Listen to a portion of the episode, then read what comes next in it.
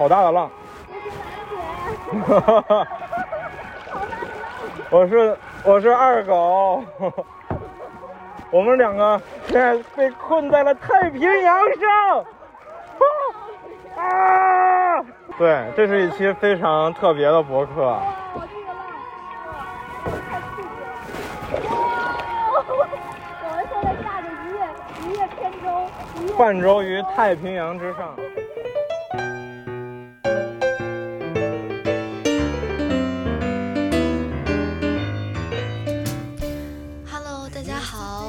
是那个楠姐。大家好，我还是那个二狗。二狗凑近点儿，声音有点小。好吧，那我们现在在哪儿呀？我们现在在斐济的房间里。这个回答好潦草。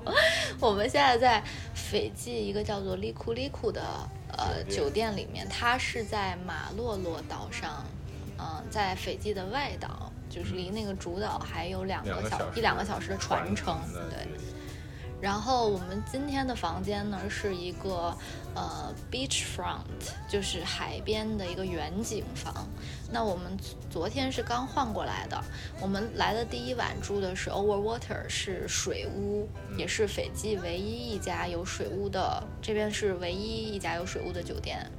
然后体验了一晚水屋，后面几天根本就订不上，所以我们就换到了这个远景房。但是远景房也挺好的，有一个私人花园，就每个房间都有一个自己的花园，然后直通海边。那我们现在在这个，我本来想在花园里啊，但是不得不说，这个弊端就是它花园里有好多虫子，然后我比较 不喜欢虫子，然后那些垫子啊、椅子啊都很招虫，所以呢，我们现在就是在这个，呃，能够开着门，就是就是外面就能看到花园儿，就在这个沙发这里，室内的沙发这里，然后开着这个落地窗，外面就是望着海的花园儿，也许还能有一点点儿点儿的海浪声能听到啊。啊，我们这次来斐济是干嘛的？来采访一下二狗同学。来度蜜月，然后呢？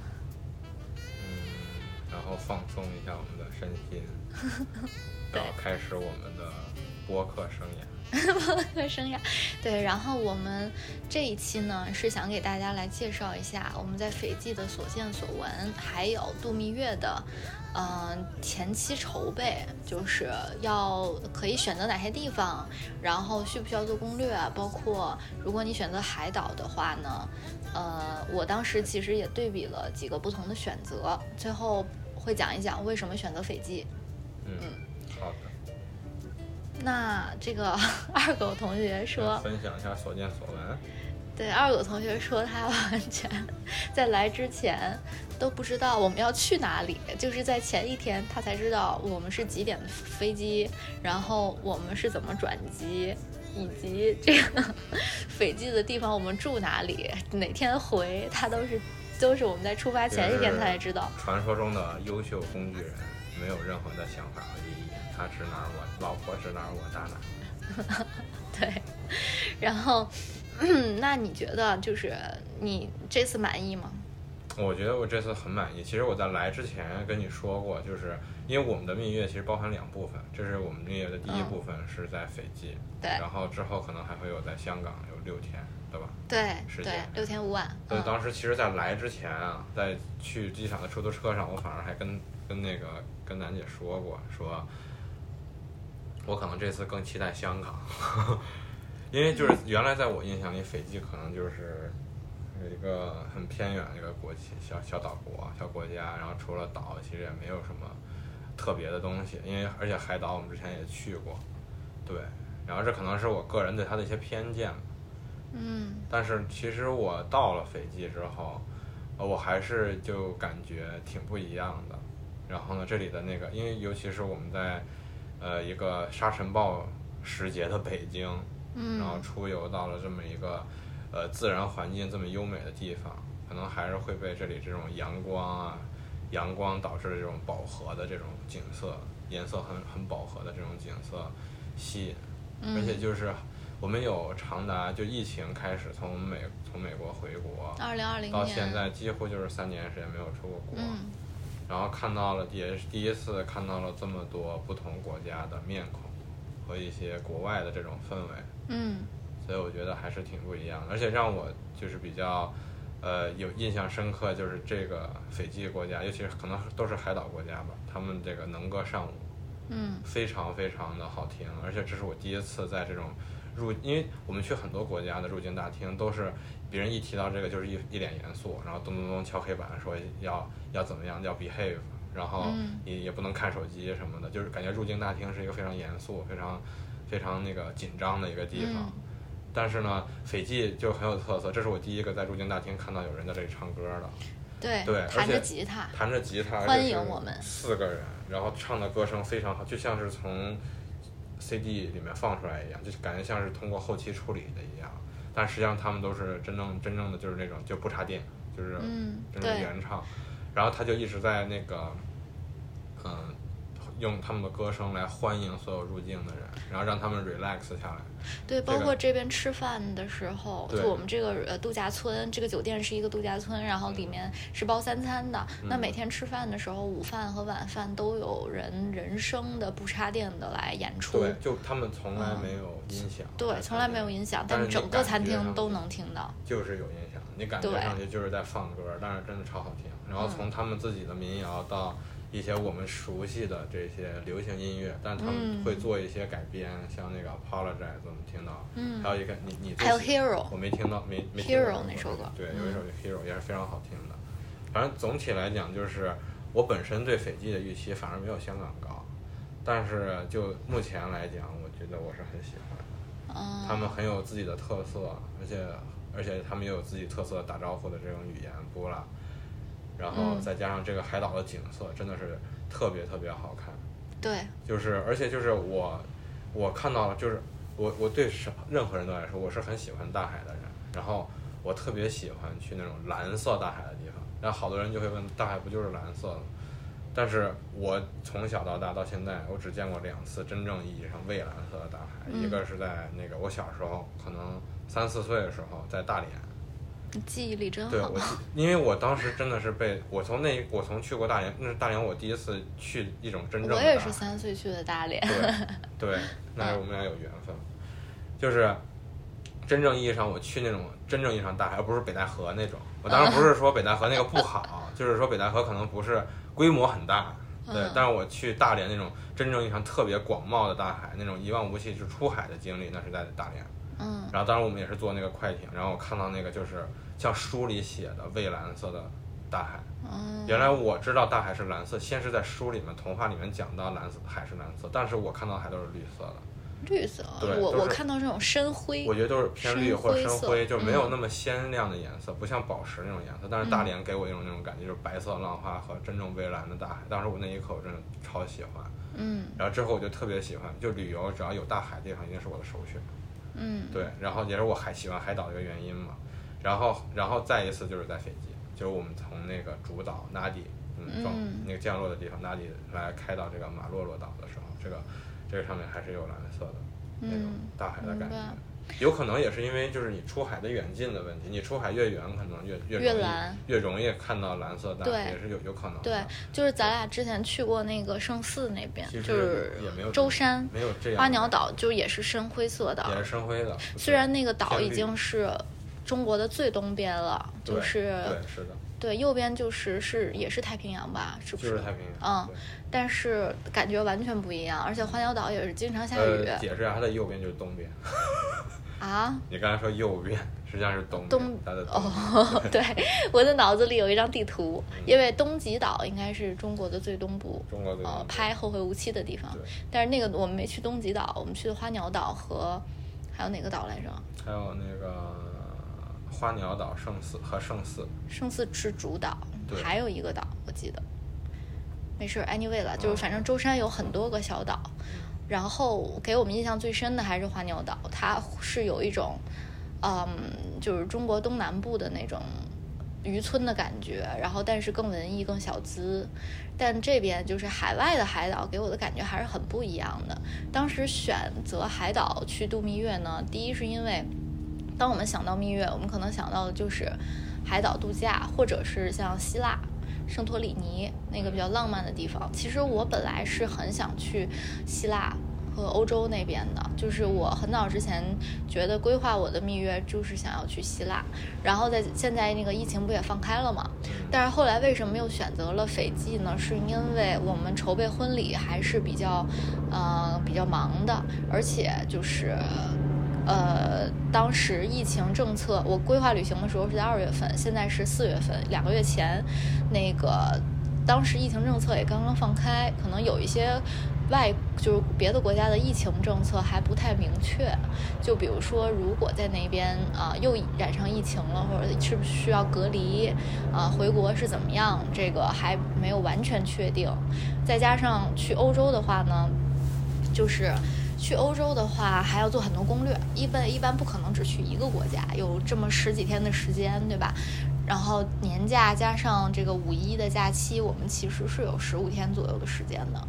然后就是，嗯，当时其实就，就是后来考虑再三吧，就放弃了欧洲这个选项，然后选择这个海岛加香港，给我们省去了不少的这种规划的时间。毕竟当时也是工作也不也也也不闲，然后还是还要准备婚礼的很多细节，所以就定了海岛。然后呢，再加上我们很久都没有去这么样一个国外的海岛去度假了。我上一次去是在坎昆，就是在美国留学的时候去了坎昆。然后说到坎昆跟斐济的不同，其实我最早的期待是觉得斐济可能会像坎昆一样，嗯，其实是比较特别小资、特别现代化，然后商业化，呃，也不算商业化，就是那种很像五星级酒店的，给你一种干净舒适的体验。毕竟那个坎昆是美国的后花园嘛。然后我最早的期待不要乱说，坎昆不是墨西哥的吗？对，但它是美国人的后花园。是美国人去度假的这个圣地，去度假的后对美国人是美国后花园，对对，是美国人度假的这个圣地啊。然后他那边的酒店也是三餐全包，然后甚至酒水都是无限喝。然后，但是这边的这种酒店呢，虽然一晚上也有几千块钱，挺贵的，但是它是嗯只包三餐不包酒水。然后这个让我 稍微有点失望啊，那个呃来了之后，觉得它跟坎昆最大区别就是它更原生态一些，然后更天然，呃，它自己就是一个就每个酒店基本上都是一个小岛，或者说两三个酒店共享一个小岛，嗯，这边的很多的。基建是基本上没有什么基建，就是酒店所需的东西，加上一些木质结构的房子，它所有的房屋都是木质结构的。像它的，我们来的时候其实遇到了一个特别健谈的出租车司机。嗯。实际上，斐济这个地方，它的很多基建都是从六年前开始的。啊，六年前才开始。它的一些路，对它的一些路的一些规划，就开始有意，它的这个概念是什么？就开始有意向为了旅。业，嗯，去做一些相相关的设施，是从六年前开始的，嗯，包括我们沿途中可能看到围绕在机场周围的一些便利店、美食中心啊，那个购物中心、商场，都大部分都是从六年前开始的，包括有一条就是去机场的近路，嗯，那解决堵车问题那些近路，其实都是从六年前开始。对，然后那个那个机场来这个码头的，我们是先先坐坐车到码头，再从码头坐船到这个岛。然后那个到码头的那个路呢，其实很多都是土路，有一些土路，呃。嗯，在那个叫在那个路上，很多就是有点像美国农村美国农村的那种感觉吧。对。对，然后甚至让我联想到了古巴，就是我在美国的时候也去过古巴，就是古巴。比美国农村可能还破还脏。对，但是这儿呢，还稍微比古巴还好一些。嗯。对，好一些。但是当地人的这种口音的感觉和说话的这种感觉，以及他们的穿着打扮，让我联想到了古巴。对。然后刚才是说到呃木质结构，其实这个岛上的房子我没有看到任何石头或者是钢筋水泥的这样的建筑。呃，实际上有的。第一，他们之前有一个村庄嘛，好像那个也是那个出租车司机提到了，一个嗯悲剧，就是被啊飓风，对，被飓风 wipe out。哦，这个你都听到了，我刚我当时光拍照了。他他当时对他当你在拍照嘛，他当时就是说就是那个他们也好像在在把那个房屋的结构在做修修改，然后也哦确实提到原来都是木质结构的，但他现在也不全全都是，哦因为他们这儿也会刮飓风。对，对，这个就是就让我感觉跟我之前去过的那个坎昆不太一样的点，就是坎昆它更现代化，嗯，但是很多设施也更完善。然后呢，就是，呃，这边确实比较与世隔绝的感觉，但是呢，相对但是还是挺干净的，除了室外会无可不可避免的会有很多蚊子。嗯、以及一些虫子，对，有很多苍蝇，就是说，呃，吃饭的时候，在室外吃的时候，就是会有苍蝇，苍蝇共享的对。就要一直来去扇，嗯，但是景色是绝美、超美的。然后我可以就就简单说，就是它这里很典型的那种海岛海岛的感觉，就是它的云很低，嗯，云云感觉就是感觉比在美国的时候感觉看上去还低。啊，对，对，有没有相关专业的同学可以解释一下这个现象？就是感觉在在国内，就像在北京，我觉得这云特别高嘛。嗯，但是但是在就来了那个斐济之后，就觉得这个云真的超低，就而且就是我们来的时候，它是其实有一座山叫做 The Sleeping The，Sleeping Giant Giant 对，嗯一一座山，然后那个山上就是它的山顶其实也不是特别高，对，但是它就是插在云里了。啊对，就可肉眼可见的，也有参照物的，觉得它这个这个云就是很低，有可能是因为它它潮湿的原因吧，可能它湿度比比比比国内大，导对致的。另外还有一个点就是我们的房间，就是门口呃房间外面那个草地外面就是海滩了，嗯但是这个海滩非常的窄，啊、就只有大概四五米的样子就就是海水了，就是没有很很多的沙子。退潮吧，一般早上的时候就。但是但是早上也没有比我想象的就是很宽的沙滩的，能在上面奔跑的感觉对，这。是我想跟我想象的不太一样，对，这不太一样，就是让我我以为这种海边，比如说像三亚那种，没有那种嗯，对，就是你能在沙子上，可能沙滩上有很多人，呃，能躺在那儿。嗯然后它这边呢，就是比较窄的沙滩，然后再下去就是海，然后海水就是离我们比较近的海水是非常浅的，然后底下有一层的珊瑚、珊瑚礁 （coral reef），然后也是他们这边重点要保、重点保护的这个植物。然后这个珊瑚比会比较扎脚，所以基本上呢，这个海边没有太多的人下去。然后我们现在听到的是直升机的声音，从机场是可以直接开直升机，就是包直升机过来的。对，这个直升机就从我们的眼前飞过。好爽，我这辈子还没坐过直升机。那我们一定要坐一下我婆婆都坐过嗯直升机。嗯，那你那你那你要那个买 mark mark 住，然后这个嗯，这个海水就是眼前的水特别的浅，就基本上你没法直接下去游泳。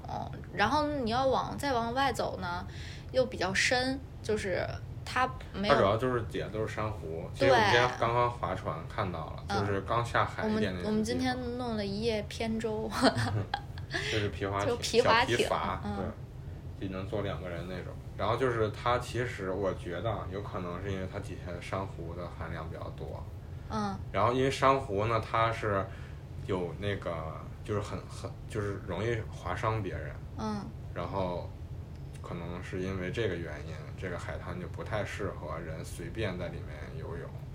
你要一般就应该是你可能不能从海滩下去，你可能要坐船到海中间到海中间那种你你不会随随便便就能踢到珊瑚够到底的地方。但也相对危险一些。对，比较危险。对嗯，，我觉得还是比较危险的。对，珊瑚很多这边，这点是比较可惜的，因为嗯我本来想是我要玩沙滩，你知道游泳，对一对一。天大部分时间都要在海里泡着。嗯对，嗯，嗯明白。那嗯，刚才说到哪儿来着？还有就是为什么要选择海岛？对，当时为什么选择斐济啊？就刚刚讲讲完了，在这个欧洲旅欧洲游，或者说去希腊这种啊地方，希腊也算海岛了，然后但是它会更浪漫一些。呃，欧洲和海岛之间选择了这个普通的就是这种海岛，然后又可以又可以选择马代或者是巴厘岛或者是斐济，还有一个更小众的地方叫帕劳。然后我其实是很早之前，大概在十年前吧，上中学的时候，我特别喜欢看这种旅行相关的书，我就我就看到过斐济和帕劳的名字。然后我记得当时有一个，后来上大学还是上高中之后，那个有一个剧，就是《太阳的后裔》。《太阳的后裔》里面那个宋慧乔和宋仲基，当时他们俩也在一个岛上拍过拍过一很多场戏。那个岛是什么来着？我给忘了，反正好像也是一个很小的岛，然后有粉色的粉色的海水。我记得当时是帕劳，好像是因为粉色海而出名的。所以我就，嗯，我当时也去查了一下，嗯，查完之后觉得还是这个，呃，就是咨询了一些旅行社，包括这个某红书平台，有很详细的各种岛的对比，然后呢，在这个综合性价比，呃，这个价格和这种呃不想选太大众的地方的。权衡之下选择了斐济，其实马代也很好，就是但是我是觉得马代可能会人更多一些，马代是很，就是现在尤其现在这个季节，然后而且快到五一，应该很多人都会去，我不希望人太多，然后斐济知道的人并不多。对，这点这点我跟所有人说，他们的表情和问题都差不多是一样的。是什么？斐大家济是哪？都说你去哪儿？去哪儿度蜜月？斐济，就是先先眼睛瞪大一下，然后思考两秒。对，要要点脸的，不就是腼腆一点的，就会说斐济是个国家，要要要不然正常一点就是斐济是哪里，就这种感觉，就是可能好像我至少我身边大部分人不太知道斐济是哪，嗯，对，然后就是要不然就是可能出过国有出过经历的，可能看到过一种很高贵的国外的百岁山，就是斐济 water，是吗？就很贵百。岁山不是斐不，我我就是嗯类比嘛，因为在我们这儿就是这种就是卖对离谱的完了我 Q 到，到时候去剪掉吧。什么呀？我我 Q 到一些品牌的名字，没事儿。就是某一些我们在电影院不不敢点嫌贵的一种矿泉水，嗯，可能在国外也有这种，就是 Fiji water，这个无所谓吧。嗯，对，就是我其实说个乌龙，我当时以为这个是富士山，哪以为是个富对这个 Fiji water，是富士山的水？对我以为它是富士富士山在日本啊。对，但它富士山应该是 Fuji 吧，F U J I，哦，对，也不是 F I 对对对对对。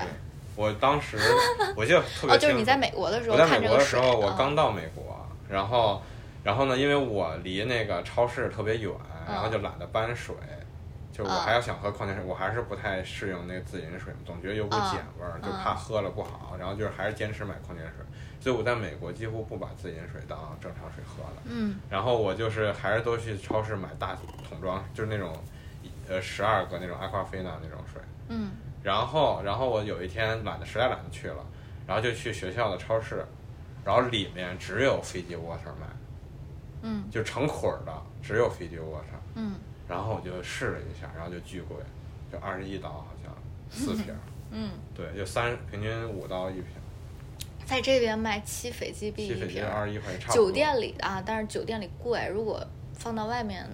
打个五折，差不多十几十块钱左右吧，一瓶儿人民币啊。反正我对那跟斐济的在这之前最深度的接触了，嗯然后包括我们自己当时也也查过很多斐济的一些东西，嗯所以就是大概了解了一下，就其实这里的物价水平不低。嗯别看它是一个看上去比较呃稍微穷一些的国家，包括他们的就业其实也也很受影响。其实那个那个出租车司机也说了，他们的其实生活状况、就业状况非常依赖旅游业。嗯他当时说提到基建，甚至说六年前我们建好了这些，然后疫情三年也 collapse，嗯，就是非常非常难受，很多人都找不到工作。是对他们，他当他还好，他只他可以去做当地的那个公交车的那个司机，嗯但是有相当多的人是处于一个半失业的状态的，对在疫情这三年。是的。对，所以其实对斐济冲击，所以旅游业是它一个支柱。而且他是说，疫情期间开公交车是一个月挣三百六十斐济币的工资，对和人民币差不多是一一千六百多块钱六百，多块对，三百六是一千零八十块吧？如果是按三倍来算，三三倍。对啊，一千三百六乘三，一零八零，对啊，那就是一千二百多，啊，行，可以，那也 一千六百，那太多了。对，也就一千多人民币，。一千多人民币。嗯，对，就这种感觉的。然后，然后，呃，我好像看到过原因，就是斐济的很多东西好像依赖进出口，好像导致其实它的物价是偏贵的。嗯，因为它是个岛国嘛，它是一个岛国，对。然后它离澳大利亚和新西兰是最近的，对。所以这边很多来度假的都是澳新来的人，对。然后也有很多中国人是从澳洲过来的嗯。留学生啊，或者是移民到澳洲的华人。对。对然后呃，要么就是较少一部分像我们一样从香港直飞过来的。嗯那香港跟斐济是四月一号开始通航的，才复航的复航，哦就是疫情期间一直都中断的状态。今年四月。对，今年四月一号刚刚复航，所以其实我订的时候是还没有复航，但是旅行社拿到了消息。对，然后我找的这种旅行社呢，它不是它不是这种导游性质，它其实就是帮你去预定，根据你的需求帮你选酒店去预定，然后帮你填好填信息，然后跟酒店沟通。对，然后呢，呃，餐反正酒店都有。然后最后两天我们住在主岛，不住在这个度假村外岛的这个酒店了。那我们去到主岛，就是坐船回到主岛之后呢，他再派人来接我们，呃，送到那个另外一个主岛的酒店。主岛那边吃饭呢，就要去当地的这种 town 里面，就是就市区里面去找吃的了。然后也有一些这种，我我反正大众点评和那个攻略、马蜂窝呀这些都有，都有这种啊、就是他吃饭的地方。然后你不知道的话呢，我们也可以问我们地接的导游，但他不会全程跟着我们，只是会帮我们，比如说送个就是提供一下电话卡呀，然后换现金啊这些，所以相当于在当地有个人来照应。但是具体怎么玩呢，还是我们自己来定。就这种模式，我觉得还蛮好的，就比较喜欢这种模式。包括机票其实是我们自己订的，就我们自己订的从香呃北京、香港往返，还有就是如果通过如果旅行社有团队票的话，从香港往返斐济这个团队票是很便宜的。像我们这次抢到的那个团队票，一个人往返是四千九人民币。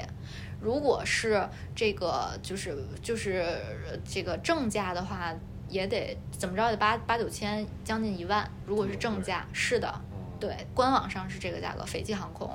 然后呢，就是酒店，我们大概的价格是，呃，我们是六天五呃六晚，七天六晚，其实是，呃，在这个外岛，就是利库利库这个相对比较豪的酒店是四晚，在外面那个主岛索菲特酒店是两晚，那这六晚算下来，每个人是一万八千五，一个人。两个酒店的费用。对，两个酒店的费用是一万八千五，然后如果再加上机票的话，相当于是，呃，两万三千四。两万三千四对一个人。对，一个人六七天六晚，但是其实第一天是在飞机上的，完全。嗯所以整个这一趟下来五万块钱，对，两个人，其实我觉得还好了，挺就是，嗯、但是没有包括从北京去香港的。北京香港一个人才两千六，嗯，往返。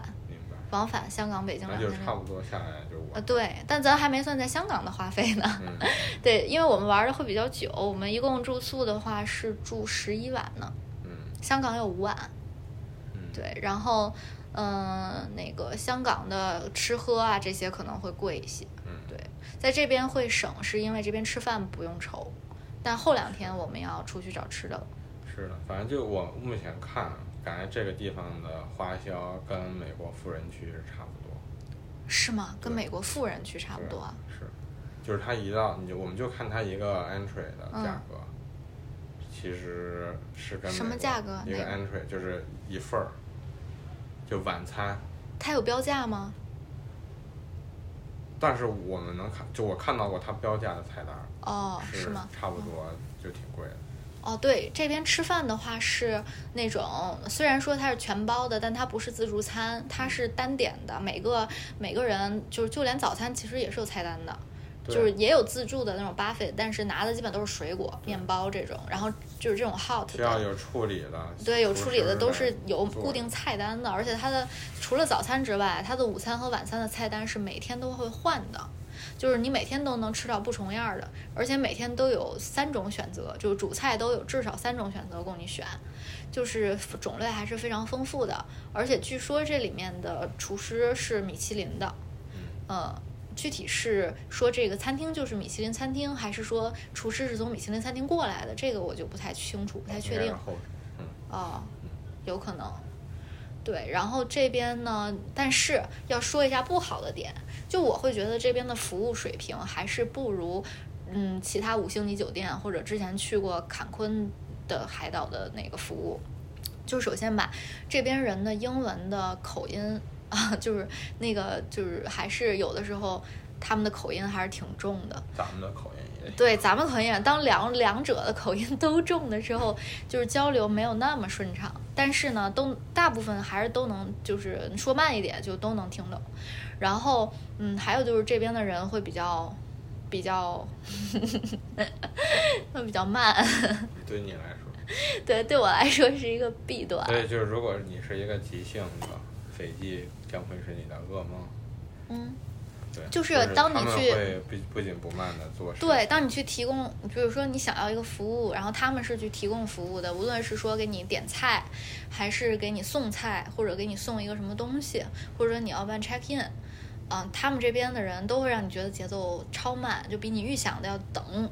等很久，尤其是我觉得不太能理解的一个点是，他上午是十一点钟退房，然后下午三点钟入住，就是 normally 正常来讲是三点钟入住，但如果房间提前好了，他可以让你提前去进去。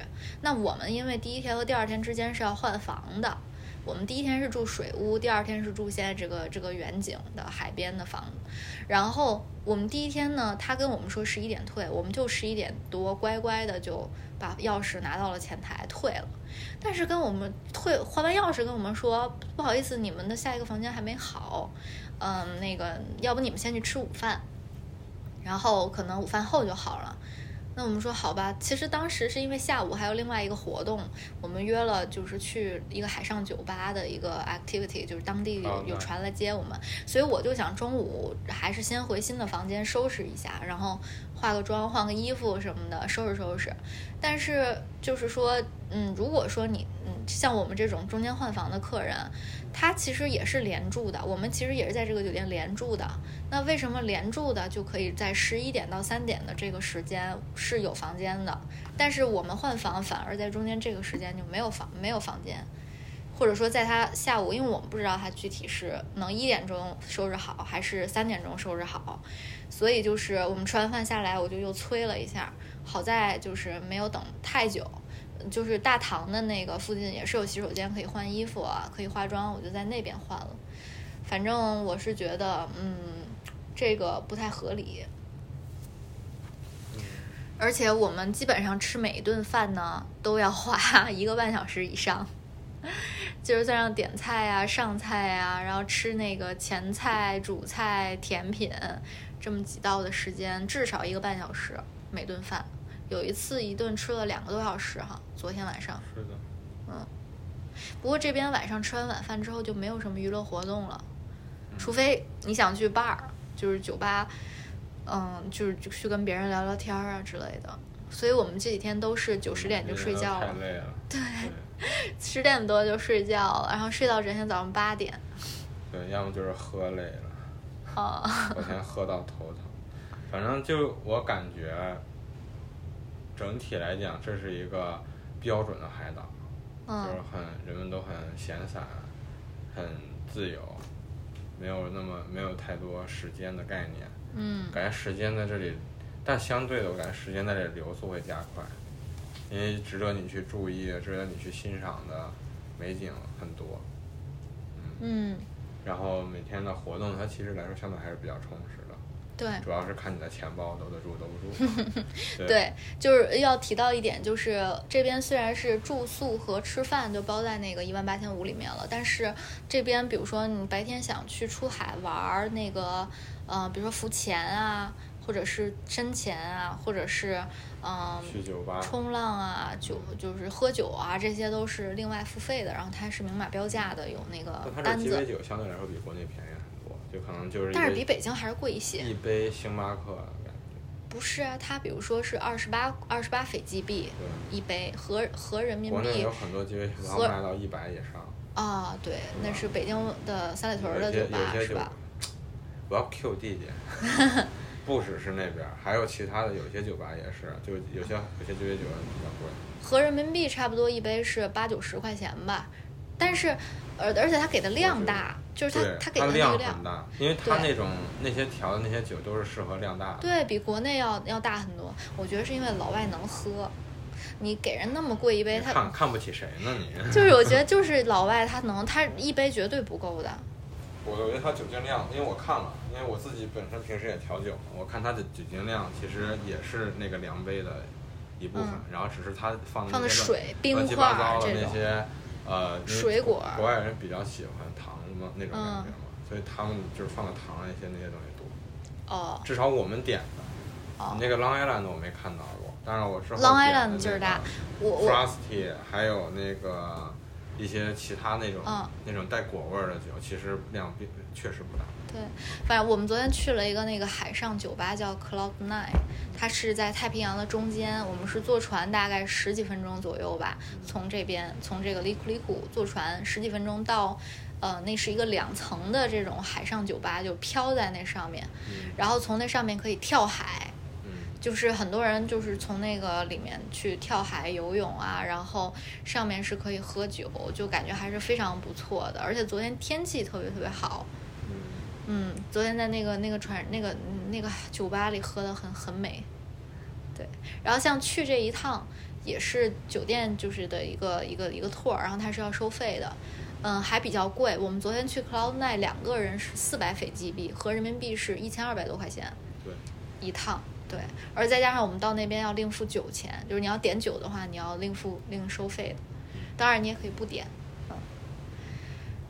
然后我们今天待会儿呢，就是五点十五分有一个呃 Sunset Cruise，就是日落的游轮，是属于这种游轮型吗？嗯，游船是就就是一种小小艇，哦，对对，坐那个小艇去看日落，然后呃还会赠送我们每人一杯酒，嗯，我们点了嗯泡，，白葡萄酒，萄酒我们点的白葡萄。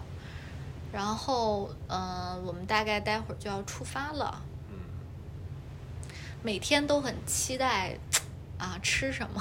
我现在是觉得一天过得好快，是的呀，啊我们下午其实什么都没干，吃完午饭就回房间了就，做了做，就就大概洗了个澡，呃换了个衣服，然后就是就是我就在沙发上睡着了。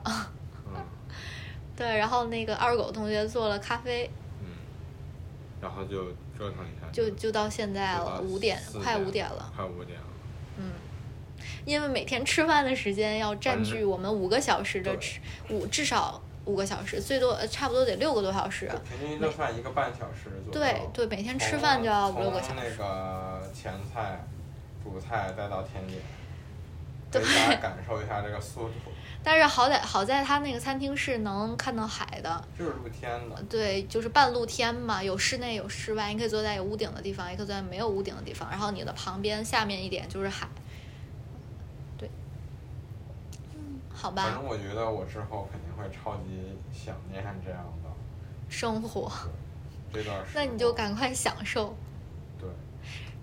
对，我今天还抽空回了个工作邮件，但是我接下来的几天就不会了。我但愿后面几天不用。但是就是感觉怎么说呢？就是你在假期中的时候，我有时候会担心工作的东西，但是在不用担工作的心了时候呢，一直就想想要这种松弛的状态。那你就是自己跟自己拧巴嘛，那你就不要担心了。现在反正世界离了谁都能转，工作离了你也能赚，事实证明就是这样。是的，对。然后这边还有个无边泳池，是从远处看上去，包括在泳池里，就是看上去是直通大海的那种感觉。实际上它是有一个围栏的，但是它离海很近。那个泳池设计的，我觉得还是很巧妙。泳池还是不错，我们今天去游了两次泳。好吧，那我们今天就先到这儿了啊。后面，呃，后面几天我们再录一期关于香港的行程。嗯，包括关于我们这个呃从斐济切换到香港的一个感受。我觉得可能会有点不适应，嗯，一下切换到一个，快节奏，我不知道香港现在是不是还是急速，还是那么是啊，一直是这样啊。哦，但是北，但是感觉咱们的大城市也很快，就也在逐渐加快，是不是已经快跟香港差不多了？可能我我觉得北京还是比上海要慢会更像，回家。但不，我觉得北京还是稍微还是会慢一些，不像上海和深圳这样。香港和就深圳会比较像香港。好吧，那我们今天先到这儿，我们赶紧去那个看日落了，好吧，就这样啦。一天就过了。嗯，还有晚上还可以喝，不喝了，你不喝我喝吧。好吧，就先这样啦，拜拜。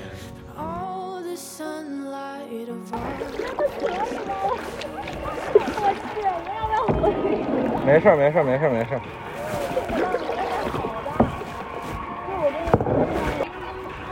看，咱们已经接近这个岛的尽头了，所以得往那边滑。咱们要 Mayday，不会。咱们顺着浪的方向走，咱们顺应它的规律，不要跟大海较劲。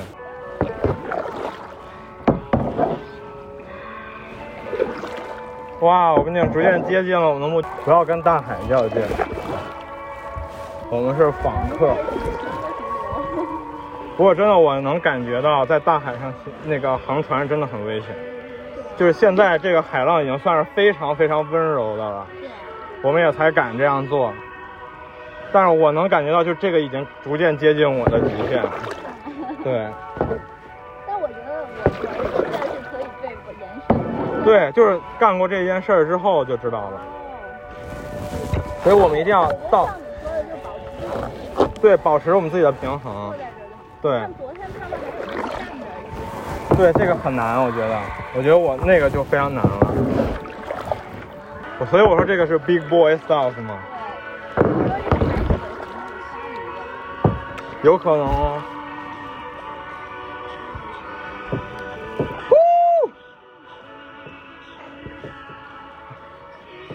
I love Fiji.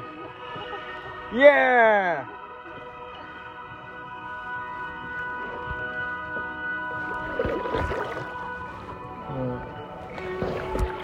哇，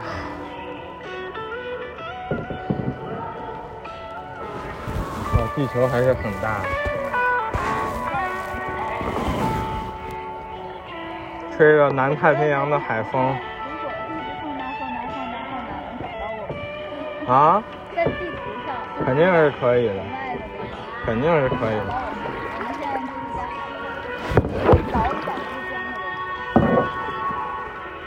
我们一定要摸到那个海的石头。我但是得看一下那儿的深浅，我现在不太知道那儿深浅，搁浅就不好了，一定要小心。这来国外一定要就是要来玩这个。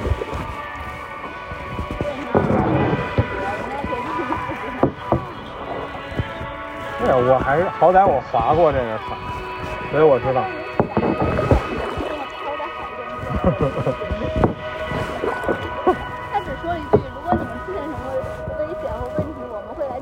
他说 See you tomorrow。”对他走的时候，那咱们就 See you tomorrow。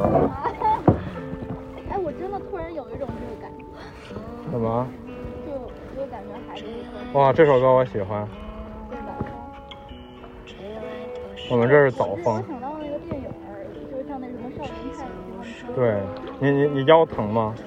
因为我在后面有靠的地方。是吗？对，千万别抽筋了什么的。你要是累了就跟我说，我帮你放松一下。这个桨千万别掉了。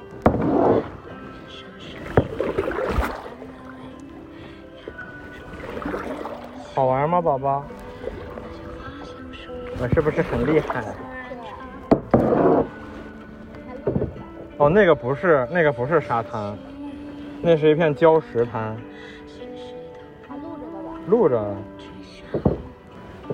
录着。就是快到的时候，我想拍张照记一个念，我们办成了。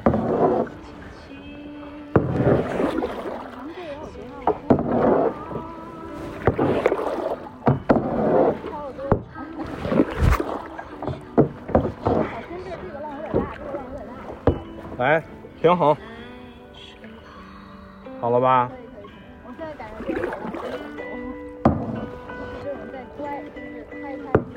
对，这个是很温母亲般的大海，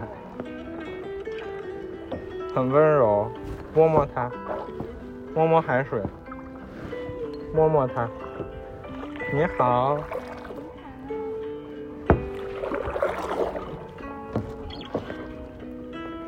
哇，这首歌配这个绝了。哎，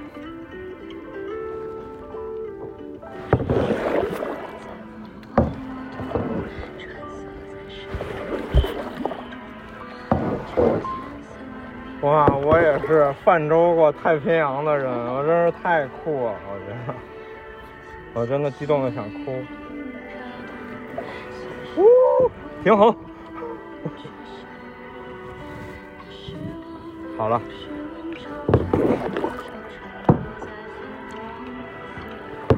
船长，我们接下来要做什么？Captain，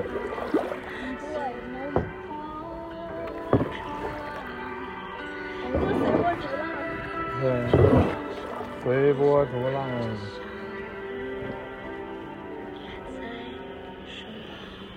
哇，谢谢大海，让我们安全到达。谢谢你，那么温柔。呃，起航了，加把劲儿！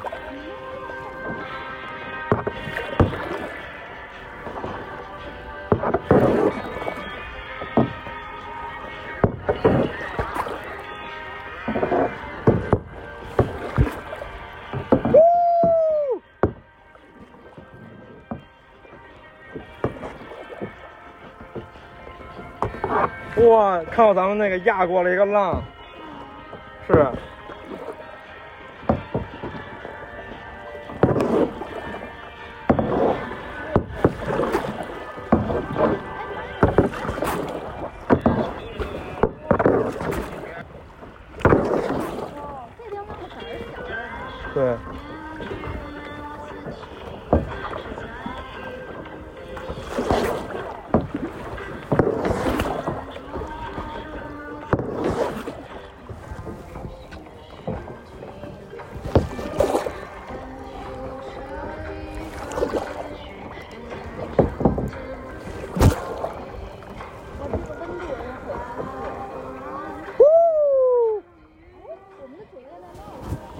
不是，你都转，哎，是哎。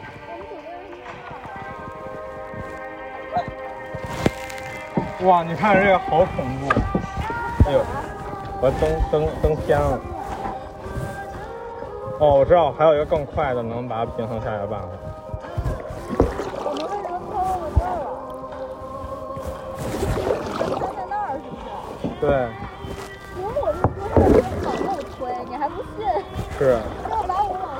是的，是的，是的。好，咱们要被骂了，咱们偏了态度。我们被飘推到了那个。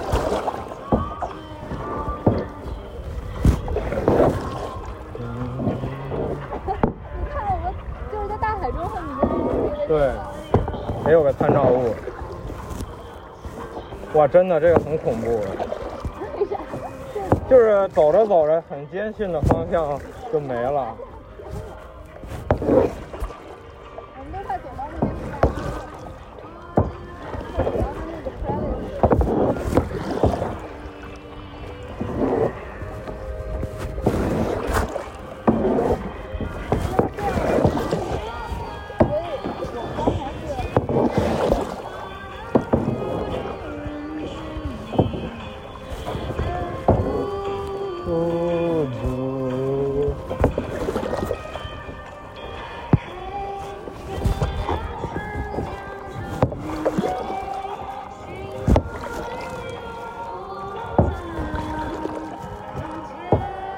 注意看一下水分啊，我们已经接近接近海岸了。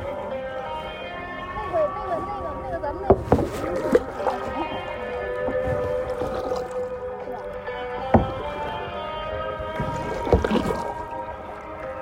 你，对，咱们是转过去了，平衡平衡。咱们刚才转过去。对，咱们之前昨天转到那边去了，咱们现在要逆着海浪走喽。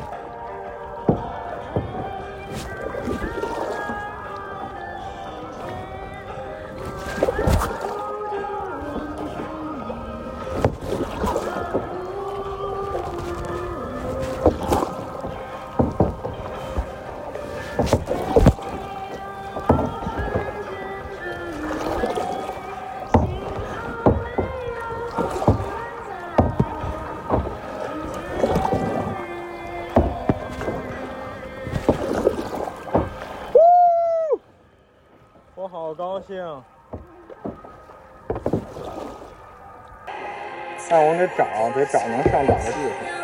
看到了吗？这儿已经很浅了。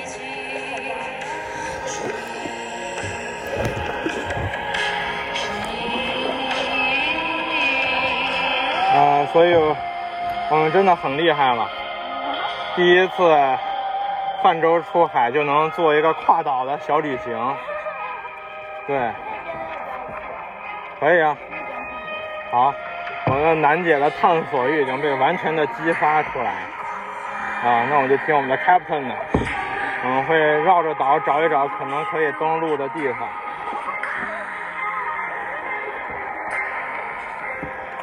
哇，真的很感谢这个利库利库，利库利库呢是我们酒店的名称，同时在斐济语里面，呃是 calm water 的意思，平静的水面。所以非常感谢今天大海这么温柔的对待我们两个小菜鸡，感谢，Thank you，布拉，I love Fiji，I love Liku Liku。